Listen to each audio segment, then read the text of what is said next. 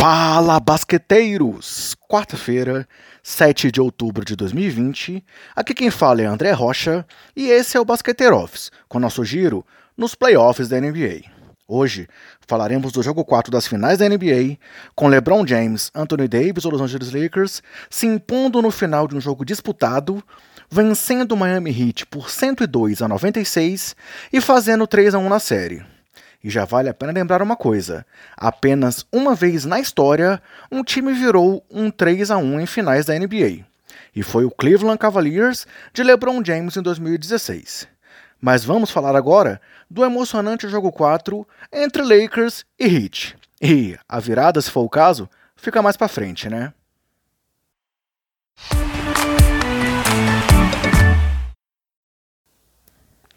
Antes do jogo, o Heat viveu duas emoções distintas. Afinal, Bana Adebayo teve seu retorno confirmado após ficar fora de duas partidas. Porém, Goran Dragic fez testes antes da partida e foi às lágrimas a não conseguir ficar disponível para o duelo. Foi um momento super emocionante da série e que nos levou a ter ainda mais respeito pelo esloveno, com seu esforço para continuar lutando pelo sonhado título da NBA. E quando a bola subiu, parece que essa vontade se mostrou presente dos dois lados da quadra, com LeBron James dizendo após o jogo que sabia que se tratava de um jogo em que precisavam vencer. E o craque disse ainda que foi um dos maiores jogos de sua carreira. E realmente foi um jogão. Muita vontade, equilíbrio, mudanças de liderança no primeiro, segundo e no terceiro quartos, e uma vantagem que nunca passou de 7 pontos no placar a favor de LA e de 5 pontos a favor de Miami. Até que Kentavious Caldwell Pope, que havia marcado 10 pontos no primeiro quarto e estava zerado depois disso, converteu uma bola de 3 a 3 minutos do fim para levar a vantagem do Lakers a 95 a 88.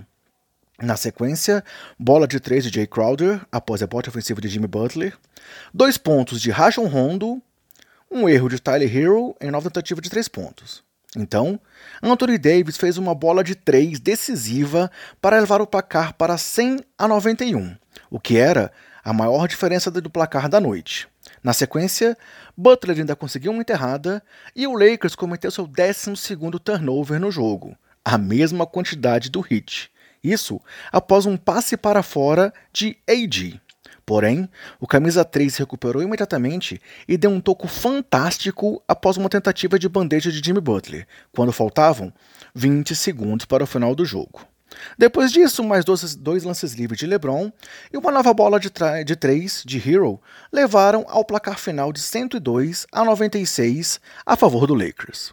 E após o jogo, James falou que o toco de Davis mostrou porque ele deveria ter sido o melhor defensor da temporada. E aí, parece que realmente LeBron não gostou dos prêmios de Giannis esse ano, hein?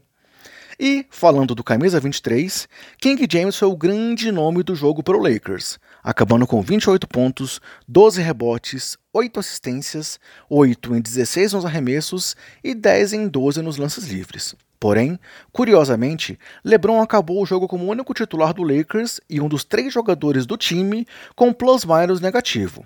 Foram menos dois pontos para o time da Califórnia enquanto ele esteve em quadra.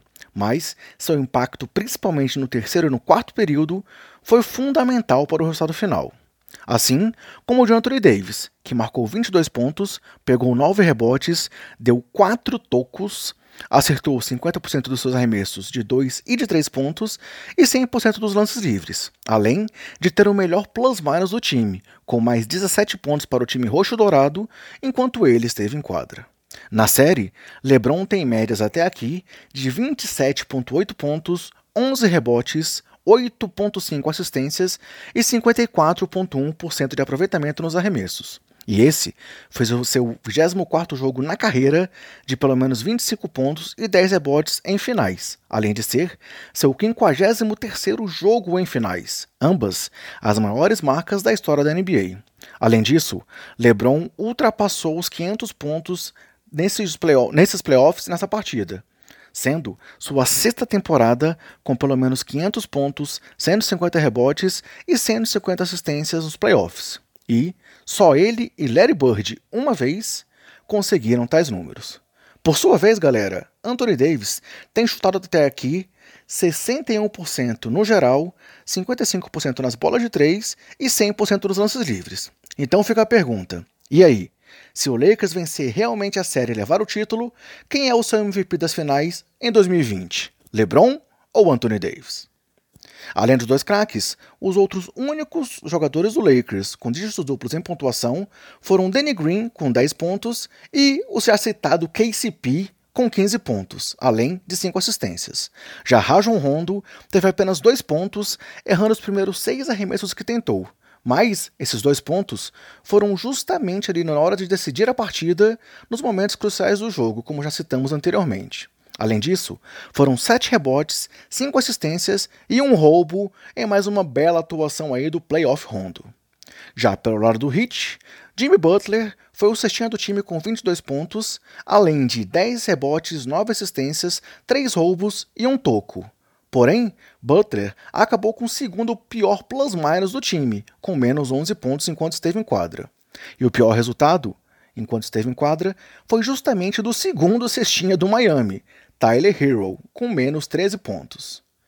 O calouro acabou a partida com 21 pontos, 7 rebotes e 3 bolas de 3. A mesma quantidade de tiros longos de Duncan Robinson, que contribuiu com 17 pontos. Mas falando um pouco mais aí do Hero, nesse jogo, o calouro sensação quebrou mais recordes nesses playoffs.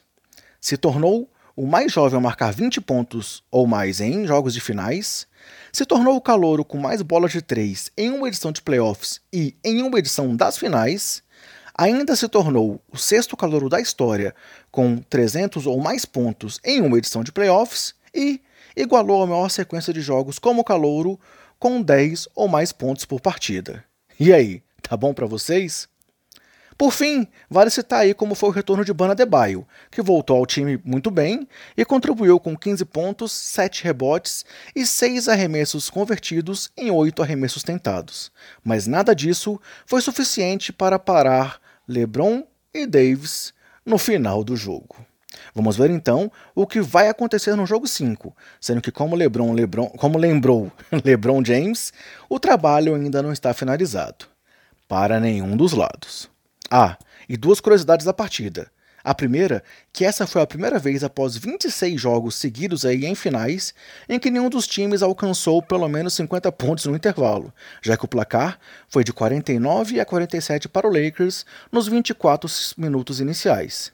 E a outra curiosidade é que essa foi a 56ª vitória do Lakers em jogos que liderou após o terceiro quarto nessa temporada, somando temporada regular e playoffs. Isso contra nenhuma derrota após ter vencido aí a partida após três quartos.